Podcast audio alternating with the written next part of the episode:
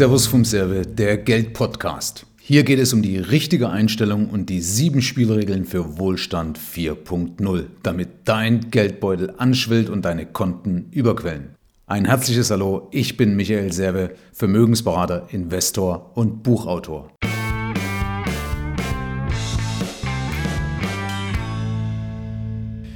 Ja, heute sprechen wir darüber, wieso der Deutsche nicht das Geld hat, was er haben könnte und in seiner Tretmühle rumdümpelt. Ja, ich spreche aus zwei Jahrzehnten Praxis, wie etwas geht und wie etwas nicht geht. Ja, und ich weiß, wovon ich spreche und ich habe auch nicht vor, dir Honig ums Maul zu schmieren, weil das bringt keinen weiter. Das Interessante ist, dass die Deutschen, das ist ein Volk von Innovationen, aber beim Geld irgendwo, beim Geld, äh, ja, ich kann es nicht erklären, irgendwo beim Geld tickt der Deutsche aus. Ich, ich kämpfe da seit über zwei Jahrzehnten, kämpfe ich äh, gegen Windmühlen. Und ich habe das mal formuliert in meinem Buch, dass der Deutsche eigentlich geldblöd ist oder geldblöd gemacht worden ist. Ich will damit hier niemanden angreifen, sondern das sind einfach Fakten, weil nur drei von 100 sind oder werden finanziell frei. Aber interessanterweise diskutieren dann Leute mit mir, ja, aber ich weiß, dass sie zu wenig Knete haben, zu wenig Cash haben und sie kommen ja sofort ins Schleudern, wenn irgendwas passiert, ja. So, und ich habe hier mal ein paar Punkte zusammengetragen, was sind die Punkte, die ich so ausgemacht habe. Das sind natürlich nicht alle, das ist jetzt nicht vollständig, aber was sind so die Punkte, die ich ausgemacht habe, warum der Deutsche nicht die Kohle hat, die er eigentlich haben könnte? Das eine ist, er lässt sich gerne verleiten. Bei uns steht Konsum ganz, ganz weit oben, ja. Ähm, zuerst der Konsum und investieren ist dann so im Nachhinein oder sparen im Nachhinein. Und das vielleicht auch, weil Sparen negativ behaftet ist oder weil Investieren negativ behaftet ist, weil sie sagen, ja, investieren ist ja zocken. Ja?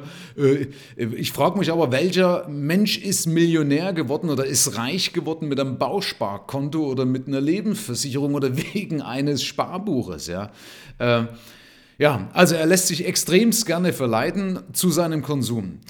Und er will immer alles jetzt und hier. Ja? Warten, äh, das geht nicht mehr, das ist klar, das ist eine menschliche Eigenschaft leider, aber Vorfreude ist doch die schönste Freude. Ja? Und das Problem ist, dass man denkt, man spart sich was ab, wenn ich das nicht jetzt kaufe, weil dann kommt so eine Ausrede, ja, ich könnte ja morgen tot sein. Natürlich könntest du morgen tot sein, aber die Wahrscheinlichkeit, ja, dass du morgen tot bist, ist nun mal gering. Und wenn du glaubst, dass du morgen tot bist, dann solltest du eben einen, einen Plan für dein Ableben machen. Zu diesem Jetzt und Hier, das heißt ja, dass alles schnell gehen muss, gehört auch beim Vermögensaufbau, dass die Leute eine Wunderpille suchen. Ähm, nicht nur beim Vermögensaufbau, sondern überall läuft Werbung gut, wenn es heißt, hier in drei Wochen ohne Arbeit äh, und ohne Stress und du kannst futtern, was du willst, aber du nimmst 20 Kilo ab. Ja? Geh jeden Tag zu McDonalds, futter, fress, was du willst, hau dir das alles hinter die Kiemen, aber du nimmst ab. Diese Wunderpille gibt es nicht. Diesen Zahn kann ich dir ziehen. Es gibt den schnellen Reichtum, gibt es auch nicht. Also der schnelle Weg zum Vermögensaufbau funktioniert nicht, sondern da steckt Arbeit dahinter, da steckt Disziplin dahinter. Ja? Das sieht bei manchen vielleicht leicht aus, aber das ist es nicht. Ähm, ich will jetzt hier nicht näher drauf eingehen, sondern das hebe ich mir dann für ein paar spätere Folgen auf, wo ich dann auch noch ein paar Geschichten dazu erzähle. Nächster Punkt ist, er lässt sich blenden. Beispiel, er lässt sich blenden von Produkten. Ja? Er lässt sich da gerne in die Irre führen. Ähm, der Klassiker hier in Deutschland ist das Thema Steuersparnis. Ja, wenn der Deutsche Steuersparnis hört, dann tickt er aus. Ja. Jahr für Jahr gehen Milliarden an Schwarzgeldern den Bach runter. Ja, die kann ja keiner einklagen, ja, kann ja nicht vor Gericht gehen. Aber alleine bei Schwarzgeldern gehen, gehen den Bach runter, weil sie irgendeine windige Anlage, irgendeinen Geheimtipp haben und dann das Geld einfach verflöten oder flöten geht, ja, und aus Depot wird Deponie, ja, wenn es überhaupt ein Depot war. Manche Leute geben das Geld sogar bar irgendeinem Berater in der Hand und der freut sich dann irgendwo jetzt auf den, keine Ahnung, welches Land hier ausliefert, vielleicht auf, nee, Südamerika irgendwo. Ja, also er lässt sich gerne blenden und nicht nur von Produkten, sondern auch von Beratern. Das ist sehr naiv, der Deutsche. Oftmals merke ich, dass er spürt, dass irgendwas nicht stimmt und dass vielleicht der Berater in einer gewissen Weise auch nichts taugt. Aber er hinterfragt das zu wenig. Ich bekomme immer wieder Aussagen, dass sie sagen, ja, das macht schon mein Steuerberater. Oder das macht mein Banker. Ja, der hat das im Griff, klar. Logisch hat er das im Griff. Ja? Nach 20 Minuten Produktverkauf, ja, wenn du dort bist, ich will da niemandem zu nahe treten. Es gibt auch Leute, die machen wirklich einen geilen Job. Aber wenn du das wirklich mal hinterfragst, wenn er Ahnung hätte, dann würde er nicht dort sitzen, dann würde er sich mit seinem Know-how, mit seinem Engagement, mit seiner Leidenschaft selbstständig machen und mehr Kohle verdienen. Das ist Punkt eins. Zweitens würde er sich dann nicht von seiner Obrigkeit diktieren lassen, ja, was er dir anzubieten hat und was nicht. Genau das besagen Geschäfts Geschäftspläne. Geschäftspläne besagen, dass ich am Jahresende schon weiß, was ich übers Jahr verkaufe und egal wie sich das Jahr entwickelt. Ähm, das ist nie im Interesse eines Kunden. Ja? Das heißt, ich muss ähm, die, diese Nachteile muss ich kennen, damit ich eben nicht über den Tisch gezogen werde, damit mich der Berater nicht mit Schokolade in den Keller führt. Und da gehört eben dazu, dass ich diese auch nicht auf so ein Podest stelle. Ich merke das auch immer wieder, dass Leute sagen, ja, das ist ja ein Banker, das, Entschuldigung, der geht auch aufs Klo, der macht auch nichts anderes als du und ich, ja, und deswegen ist wichtig, sich da bei Fakten belegen zu lassen. Das sind Leute teilweise mit, keine Ahnung, zwischen 1500 bis 2000 Euro netto und die beraten Menschen, die 10.000 oder mehr verdienen oder ist ja egal, auch 5.000, aber zumindest mehr als sie, beraten sie, wie sie zu Geld kommen, wie sie finanziell frei werden. Da kannst du ja wirklich auch, ja, das muss ich leider sagen, du kannst auch einen dicken fragen, wie du abnimmst, ja. Das funktioniert nicht. Du musst die Leute fragen, die das aufs Brett gelegt haben, ja. Und deswegen ist wichtig, den Berater zu hinterfragen. Skepsis ist gut, ja, aber Skepsis darf nicht dazu führen, dass du ähm, ja, wie soll ich sagen, dass du aus lauter Angst vom Tod Selbstmord machst. Ja, das heißt, du kannst das eine tun, ohne das andere zu lassen. Also bewahre dir deine gesunde Skepsis, das ist nicht verkehrt. Aber lass dir auf der anderen Seite deine Versprechen schriftlich geben, ja? Oder dass du deinem Berater sagst, du bist auf, entscheide grundsätzlich nie beim ersten Mal. Also du kannst, das, was will ich damit sagen, du kannst dich auf neue Sachen einlassen. Und damit du dich darauf einlassen kannst, ohne dass dich jemand mit Schokolade in den Keller führst, kannst du sagen, okay, ich entscheide nie beim ersten Mal. Und alles das, was du mir hier versprichst, lass äh, möchte ich gerne schriftlich haben. Dann bist du safe, dann kann dir nichts passieren. Ein anderer Punkt, mit dem ich immer wieder konfrontiert werde, ist das Thema Vertrauen. Ähm, der Deutsche, da komme ich nachher nochmal drauf mit, mit der German Angst, der Deutsche ist faszinierend, was da, über was da sich alles Sorgen macht und was nach unserer Meinung allen Bach runtergeht und wie viele Idioten davon leben, dass, es, dass wir glauben, dass es eben einen Bach runtergeht. Freunde, das ist ein Geschäftsmodell. Und zwar ist es so wie äh, die Kuh, die dir, die dir vorgibt, dir deinen Rasen vorne zu mähen, aber hinten eigentlich nur drauf scheißt. Ja? Ähm, das sind Menschen, die, die, die eben aus deiner Angst Kapital schlagen. Und das musst du wissen. Das kann nicht Sinn und Zweck der Sache da sein. Es das heißt nicht, dass alles gut ist. Ja, dafür werden wir eine Folge auch weiterreden. Aber wichtig ist doch, dass ich dass ich Vertrauen habe in das System und das System lebt von Vertrauen. Ja, ich weiß, es gibt genug Leute, die sagen, Geld geht alles im Bach runter und so weiter. Aber das sind die, die in der Regel auch nicht zu Geld kommen. Könnt ihr mal hinterfragen. Also die Leute, die sagen, es geht alles im Bach runter. Lasst euch die Vermögenswerte zeigen. Es gibt ein paar, ja, aber das ist die absolute Ausnahme. Und dazu gehört auch, dass der Deutsche zu wenig dankbar ist. Wir leben in einem der reichsten Länder der Welt. Ja? Wir haben hier fast alles, was man haben möchte, aber der, der Deutsche ist trotzdem am Jammern. Ja? Das, ist ja, das ist ja typisch deutsch. Ja? Der Deutsche muss jammern. Ja? Kennt ihr die Aussage, wenn du jemand fragst, wie geht's dir?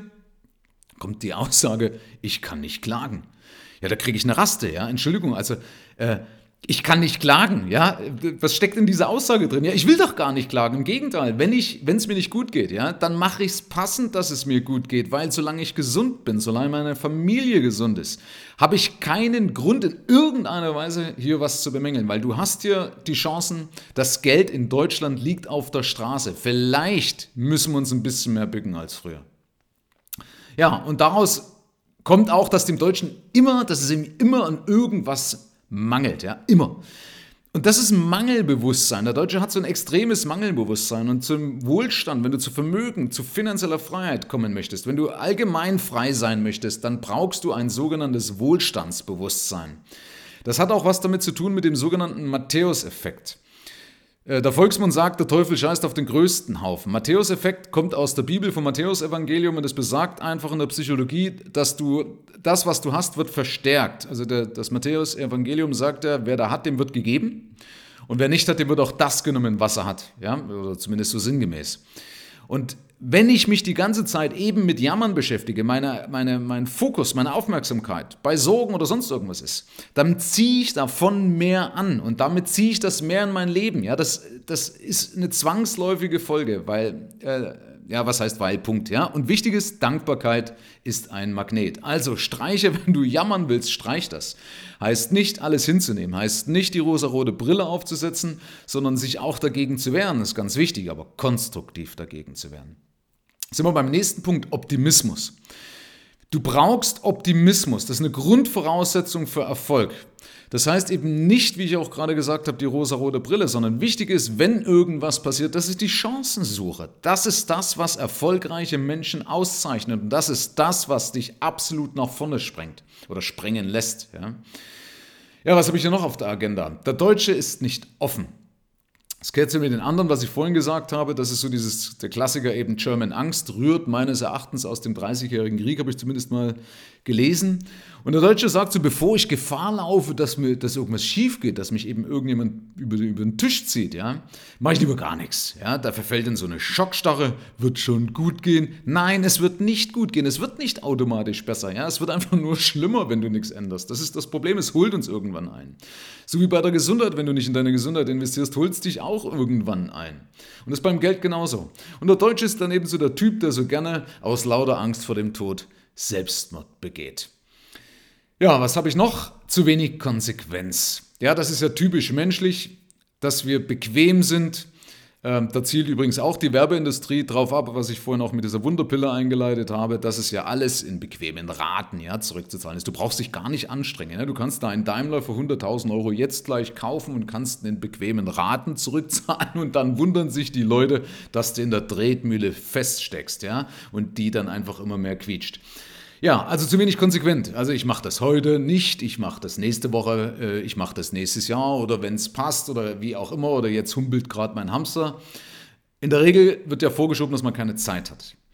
Und ganz ehrlich, keine Zeit ist immer eine Ausrede. Keine Zeit heißt, es ist mir jetzt einfach nicht wichtig genug. Will dir das beweisen? Stell dir vor, du hast absolut, wirklich absolut keine Zeit oder du glaubst keine Zeit zu haben. Und ich sage, morgen 500 Kilometer weiter weg, setz dich ins Auto und 500 Kilometer weiter weg kannst du deine Lottomillion abholen.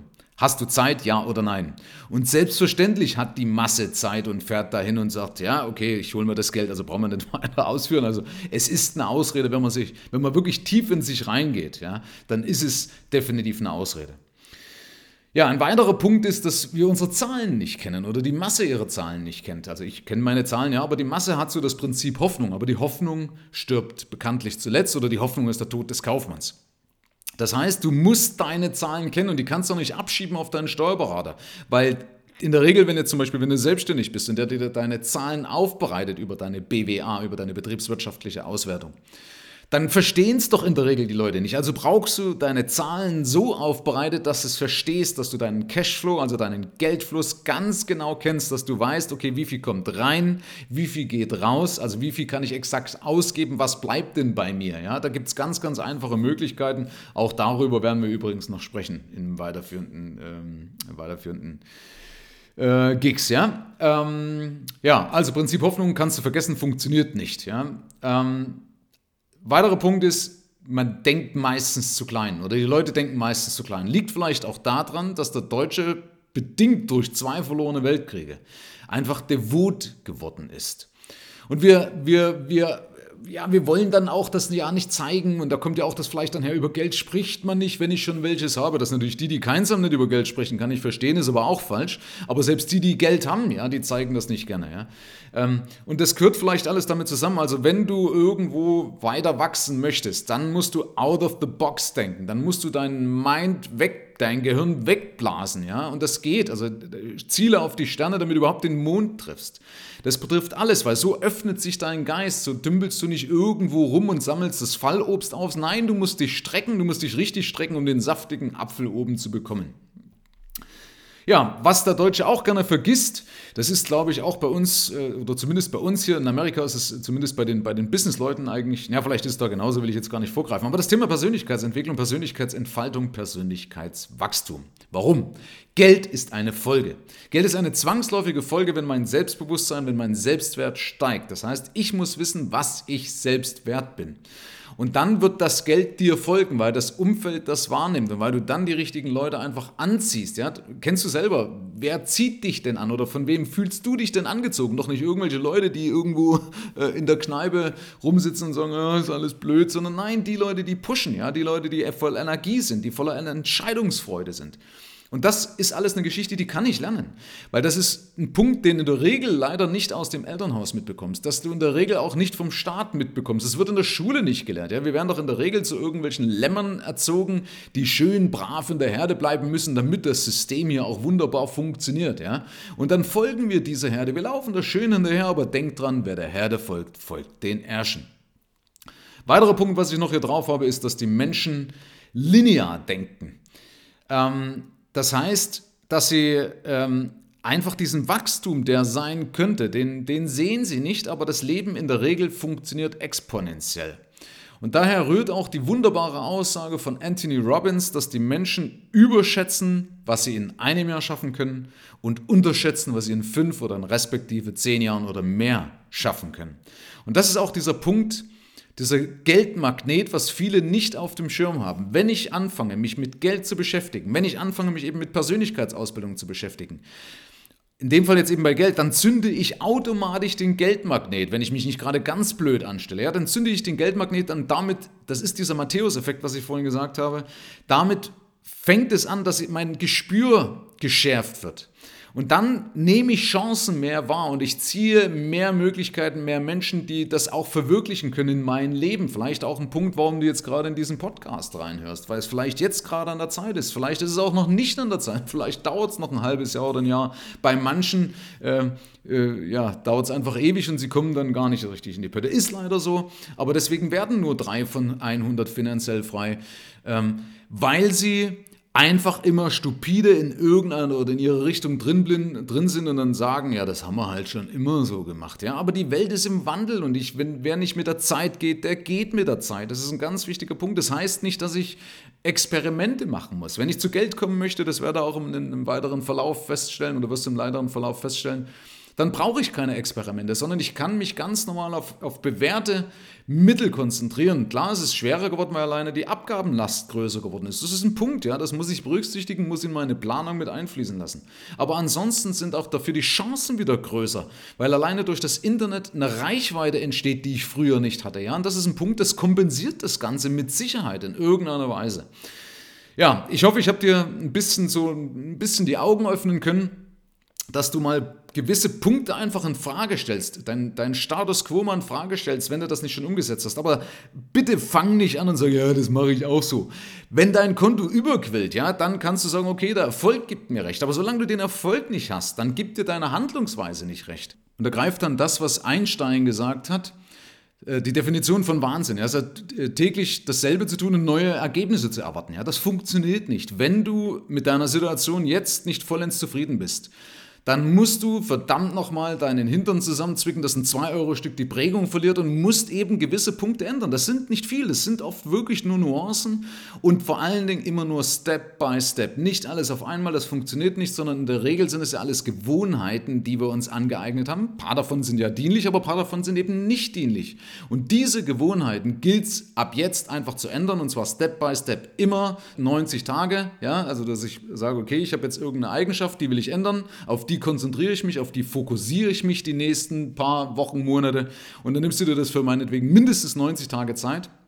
Und dann äh, fängst du das nächste an, wenn du da praktisch einen Haken dahinter machen kannst, weil sonst neigst du dich dazu zu verzetteln und das ist natürlich auch ein Riesenproblem. Das wollen wir nicht, so, aber dafür werde ich dich auch noch begleiten, dass das nicht passiert. So, ansonsten herzlichen Dank fürs Zuhören, fürs Reinhören. Ich hoffe, dass du, wie gesagt, ein paar Punkte mitnehmen kannst und umsetzen kannst. Bleib dran, ab hier liegt es an dir. Herzlichen Dank und bis zum nächsten Gig. Dein Michael Serve.